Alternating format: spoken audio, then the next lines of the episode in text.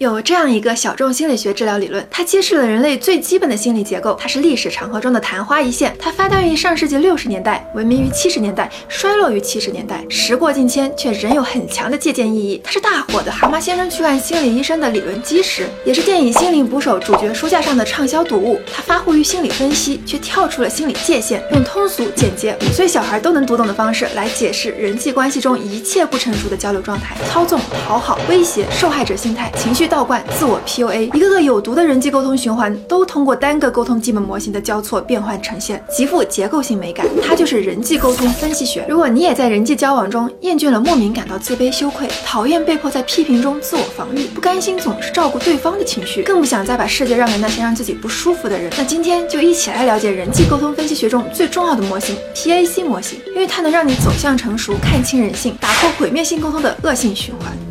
首先，简单介绍一下 PAC。他认为，一个普通人在沟通互动中发出的一切行为、感受和思想，只用三个自我状态就可以囊括。这三种状态根植在每个人内心深处，是所有人际痛苦的来源。首先是父母自我状态，你会无意识地模仿父母或类父母的行为，哪怕半辈子都在和父母做斗争，都很难不染上他们对人的态度，他们对待孩子的口吻和习惯。父母状态主要分为养育型和控制型。第二种是成人状态，是你彻彻底底根据当下事实决定自我反应，如计算机算法一样清醒。你总能决定何时清冷，何时热心，何时附和，何时回避，何时争辩，又何时温情。第三种你肯定猜到了，是儿童状态。你回到了婴孩时的状态，遇到批评时撅嘴生气，获得认可时心花怒放，发现新鲜时充满好奇。你脆弱、胆小、冲动，易被影响，总是拼尽全力获得大人的喜欢。儿童状态主要分为反叛型和顺从型。这三种状态不但是你所有的沟通状态，也是你沟通对象的所有状态。假设一下，当你对母亲说：“妈，我同桌期末考了第一名，好厉害。”他更可能会用哪种状态来回应你呢？A 大声呵斥，你同桌这么厉害，你还不快滚回去写作业？B 抱怨自怜，哎，我怎么这么倒霉，以后老了谁来养我呀？人与人的沟通变化万千，从数学角度，你可以发起九种状态的沟通，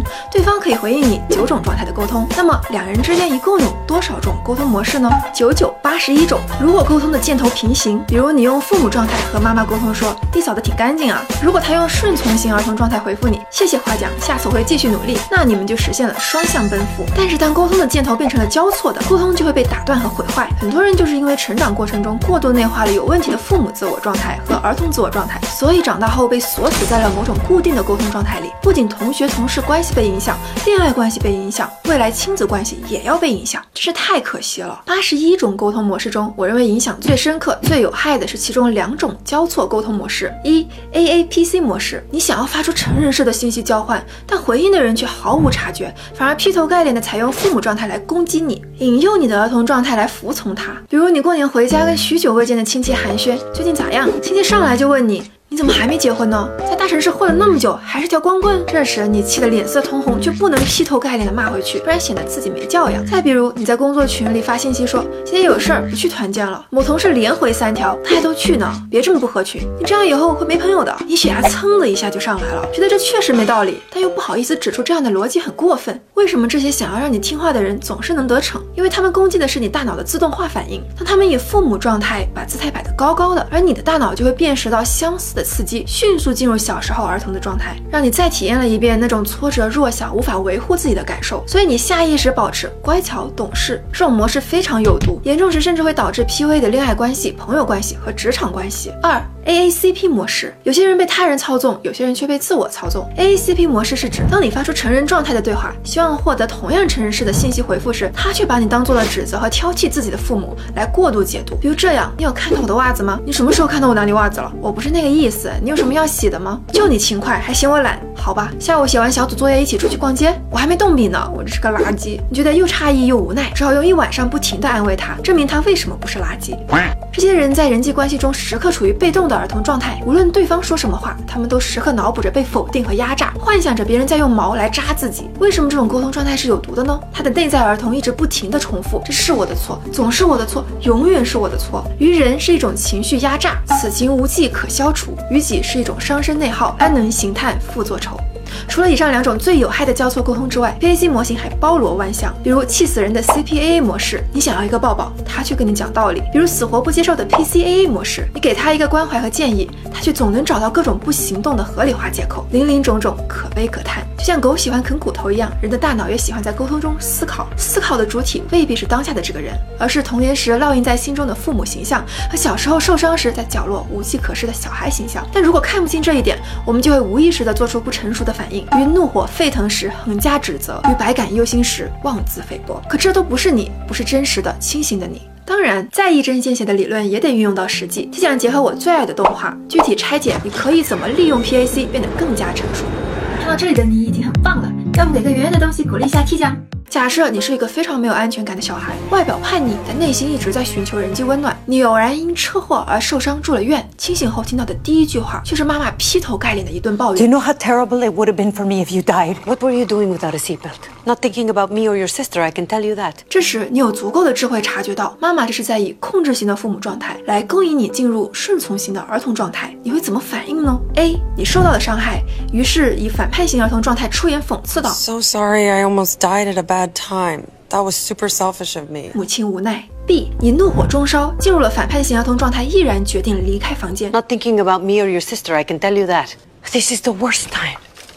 Where are you going? 爱咋咋地，我不跟你玩儿。C，你注意到了他神情中的担忧，于是还没等妈妈指责你，你决定用养育型父母状态安抚他内在的小孩。 What were you? I'm sorry. I'm sorry I wasn't wearing a seatbelt. Sometimes I only think about myself and not other people I could hurt. I'll get you some juice. 从以上片段，你不难感受到沟通中那种选择的自由。一个成熟的人能够在关键对话中切断下意识的反应，至少想象三个不同自我状态下的自己会怎么做：是畏惧于他的控制型父母状态，是安抚他们担惊受怕的儿童状态，是用同样充满控制感的父母状态怼回去，是发泄出滔天的情绪让对方不知所措，亦或是用承认状态跟他优雅沟通。关键是不要机械的迎合大脑瞬间激发的情绪，不要乖乖的臣服于对方引诱你做出的反应。如果有必要，在心里数到十，给自己一定加工信息的时间，把对方引导到新的和你互补的自我状态中。如果对方没有改变，就再换一种状态去应对，直到自己感到舒服为止。回到刚才的片段，你因车祸住院，而你快要结婚的妹妹说 I'm so glad you're getting better. I wouldn't want my maid of honor to be in a back brace. I mean, what would that look like?：“ 你可以选择把妹妹的话理解成一种儿童状态的自我为中心，选择以同样的儿童状态反唇相讥。I don't know. Maybe like I survived a car crash and I'm lucky to be alive. I almost died, and all you're worried about is I'm pulling focus away from your perfect, pretty princess engagement. If for once, people are paying attention to me, and it's killing you. ”妹妹怒火中烧， Alma, you are the one that everyone always pays attention to. I aced the SATs and you drop out of college. I went into swim meet and no one cares because you cut yourself. 可如果你愿意，也可以把妹妹的话解释成承认状态的信息，然后 你也用承认自我来重申自己的立场。 Well, good, because how would it look if my maid of honor had a back brace? You know I didn't do this on purpose, right? I know. I just need you to be there. I can't have a wedding and not have you there. That's not the plan. The plan is I get married and you're there, and then I have kids and you're there. And then my kids grow up and they get married and you're there. I need you to always be there. That's the plan. That's always been the plan. Becca. I'm so glad I didn't die so I could be a part of your wedding. 有人说， 释放自己的攻击性也是一种随心所欲，但我要说，不加审视的随心所欲，只是被未满足的欲望所操控，被原始冲动的兽性所奴役，算不上真正的自由。一个人真正自由的标志，并不是逼迫自己跟儿童状态或父母状态合离，而是看他能不能做到把自己从固化的思维中释放出来，自由的决定以想要的状态去和这个世界相遇。明知反人性，明知是考验，但却一次又一次的去观察、选择和对话。我私心希望能有更多人不再任由自己内心的儿童说：“别看我，我是不好的。”也能有更多的人不再任由自己内在的父母对别人说：“看看你，你是不好的。”毕竟，一个人成熟的标志之一，就是不再让儿时的出场配置来决定长大后你的沟通模式。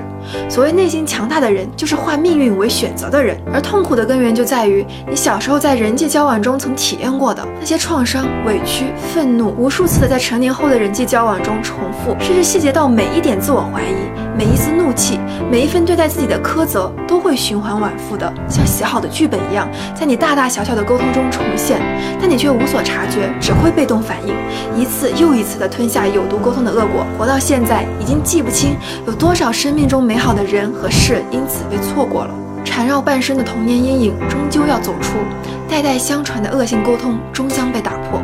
恳请多多一键三连，让更多的人诞生出成熟的自我。本期点赞过五万，马上爆肝下一期。世界和我爱着你，我们评论区见。